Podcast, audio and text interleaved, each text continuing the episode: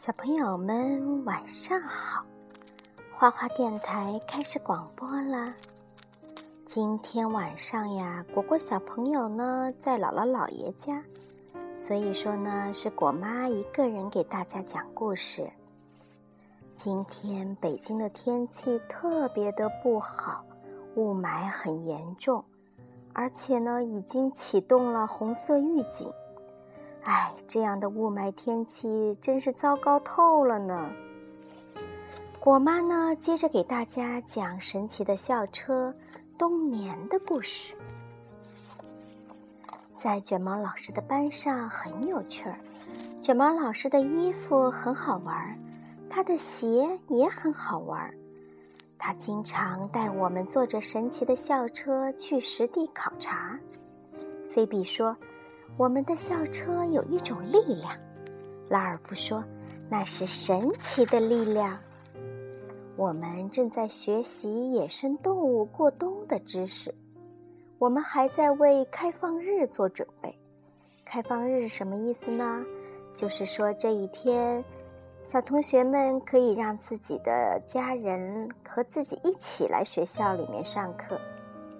旁边的多罗西说：“我奶奶要来。”蒂姆说：“我爸爸和妈妈也会来。”有些动物到了冬天会冬眠，菲比说：“有些动物则会一直醒着。”拉尔夫说：“卷毛老师突然有了一个主意，同学们，我们该出发了。”旺达的笔记写着：“冬眠是一种特殊的睡眠，在冬眠时。”动物会一直睡上几个月，它们的呼吸变得很慢，它们的心脏跳动也很慢，它们的体温降得很低。我们马上坐上神奇校车，卷毛老师开车一路向北，来到了一个大公园里。看，阿诺，公园里有许多野生动物。旺达说。嗯卷毛老师的旅行也总是充满野性，啊！校车上写着“狂野号”。动物园的纸牌标牌下面写着“危险，请不要投食或者打扰熊”。那儿有只黑熊，菲比说。那儿还有一只，拉尔夫说。黑熊一定是黑色的吗？黑熊大多数是黑色的。但也有些是褐色、淡红色，甚至还有金色的。校车开始抖动起来，发出了“叽咯咯”的怪声。是不是大多数校车都会发出怪声呢？阿诺问。“嗯，我可不这么认为。”拉尔夫说。校车开始变形，它变成了一头熊，真是令人难以置信。菲比说。阿诺撅着嘴，我觉得是难以忍受。黑熊吃了一些坚果，校车变成的熊也吃了一些坚果。听听，嘎吱嘎吱的。多罗西说：“我觉得自己好像也变成了坚果。”阿诺说的。黑熊捉了一条鱼吃了起来，校车熊也学着它的样子吃鱼。黑熊吃了一些蜂蜜，甚至还吃掉了不少蜜蜂。校车熊也毫不含糊的照办了。哦天哪，车里好脏啊！为什么熊要吃这么多呢？熊总是在秋天吃的胖胖的，这样它就可以依赖这些脂肪度过寒冷的冬天了。天空飘起了雪花。黑熊发现了一个洞穴。今天早晨还是秋天，现在已经是冬天了。蒂姆说：“卷毛老师的旅行总是千变万化。”黑熊用许多干树叶做窝。为什么我们走得这么慢？蒂姆说：“两只熊都睡着了，它们进入了冬眠。”这只校车熊还有那只黑熊一起睡着了。小车熊是在打呼噜吗？多罗西说：“是啊，它哪儿都去不了。”卡洛斯回答：“为什么动物会冬眠呢？”蒂姆的笔记：青蛙和蛇等动物冬眠是为了避免自己被冻死，而熊这样的动物冬眠是因为它们在冬天找不到足够的食物。熊们一直睡啊睡啊，我们却一点儿也不困。走，我们出去转转。卷毛老师小声说。嘘，可别把熊吵醒哦。卷毛老师打开包，给了我们每人一副眼镜。旺达啊，阿诺一边戴一边说：“可我已经有眼镜了。”有些动物可以在冬天找到食物。菲比的笔记写着：“鹿通常吃树的嫩枝，兔子除了吃树的嫩枝，还会出。”吃树皮和树叶，而狐狸呢，靠捕猎兔子过冬。狐狸说：“我们会长出厚厚的毛来保暖。”鹿说：“我们不冬眠。”这个眼镜啊，可真是神奇！戴上它就可以看到在地下冬眠的动物了。我们还可以看到躲在树里和洞穴里的动物。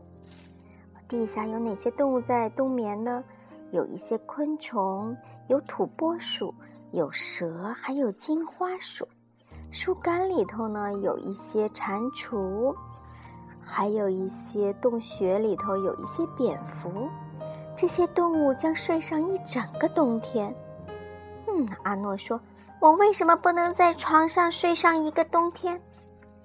我们去看了湖里的动物。随后，我们又去看陆地上的动物：一头美洲狮，几只狼。美洲狮和狼都是捕猎高手，很显然我们需要帮助。快跑！野生动物不会伤害人类，除非人和它们靠得太近。多罗西说。阿诺和卡洛斯一边跑一边说：“我觉得我们已经靠得很近啦。”卷毛老师说：“水生动物也冬眠，有哪些水生动物在冬眠呢？有乌龟，有青蛙，有火蜥蜴，还有龙虾呢。”一声咆哮及时传来，是校车熊。啊，多亏校车救了我们！校车熊带我们回到了洞里，我们看到一件奇妙的事情发生了。快看，快看！太不可思议了！有两只小熊宝宝出生了，它们非常小，身上还没有毛。